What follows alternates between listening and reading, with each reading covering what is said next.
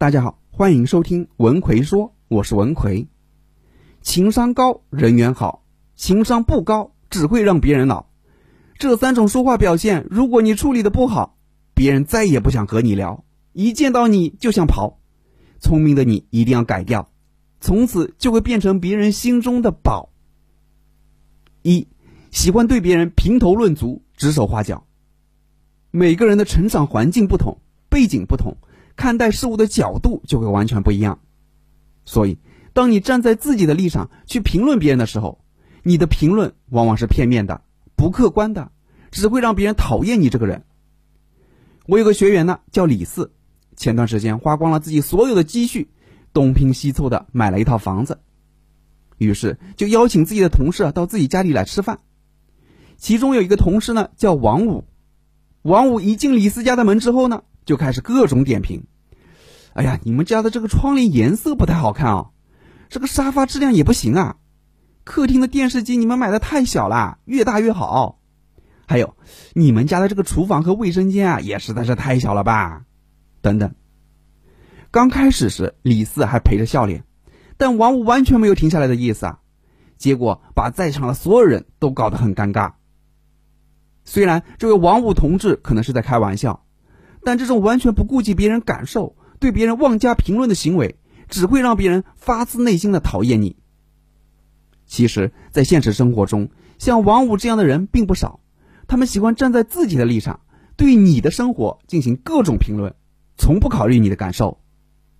比如，你买了辆车，他就会说：“哎呦，这车不行啊，动力太弱了，油耗太高了，内饰太丑了，等等，反正就是哪哪都不好。”再比如，你辞职创业了，就会告诉你现在市场竞争啊多么激烈，辞职啊是件多么危险的事情。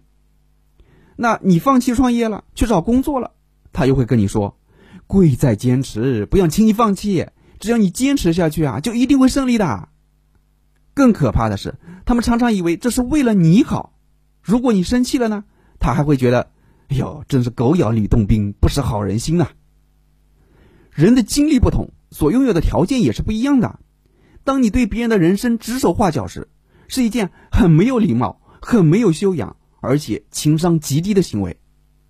很多时候，所谓的情商高，无非就是能够站在对方的角度去体会对方的感受。二，贬低别人，抬高自己。我们每个人都是觉得自己很厉害的，这是人性。他觉得他是很厉害的，你觉得你是很厉害的。我觉得我也是很厉害的，那怎么才能显示出我的厉害呢？有些人就会选择通过贬低别人来抬高自己。你是爽了，优越感出来了，但被你贬低的人呢？我们要明白，他也是认为自己很厉害的。听到你对他的贬低之后，他的内心会有什么样的感受呢？很不爽，对不对？你让别人很不爽了，他还会喜欢你吗？就像上面讲到，王五去李四家，嫌弃李四家这不好那不好，无非就是为了凸显出自己比较厉害嘛，自己眼光比较好嘛，你们的眼光都不行啊。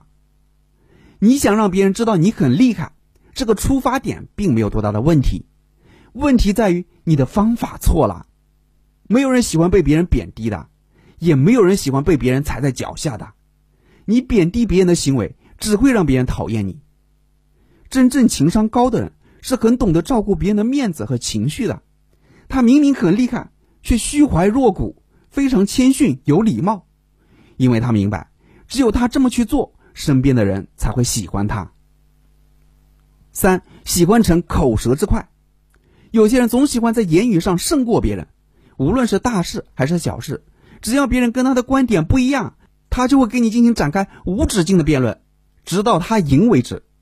我们每个人都认为自己是对的，这是一种人性，但这个人性同样适用于别人，别人也认为自己是对的，那为什么一定要到最后是你胜利，别人输呢？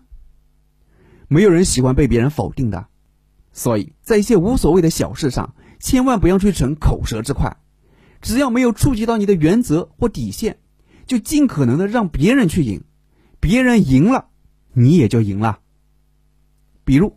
夫妻或情侣之间，生活中难免会有些磕磕绊绊。你跟对方吵架，最后你吵赢了，那又能怎么样呢？你还不一样输了感情。我们可以去看看那些经常吵架的家庭，总有一方是非常强势而且好战的，没有理他得争三分，得理那是绝对不会饶人的。很多关系的破裂往往就是这么开始的。一个真正情商高的人，他会懂得权衡利弊，会理智的去对待生活中一些无所谓的对错。好了，今天主要给大家分享了低情商的三种特征，希望大家有则改之，无则加勉。经常有学员问我，张老师，如何才能成为一个高情商的说话者呢？如何才能成为一个会说话的人呢？我在说话时啊，一不小心总会在无意间惹别人生气，怎样才能去提升自己的说话情商呢？针对这个问题，我专门出了一个“你的说话方式决定了你情商高低”的课程，主要就是来帮助你提升说话口才水平，让你说的话别人都喜欢听，让你身边的人都喜欢和你在一起，让你成为一个真正的高情商说话者。想学习这个课程的朋友，可以微信搜索我的公众号“文奎说”。然后在公众号里回复“情商”就可以了。我在微信公众号“文奎说”等着你。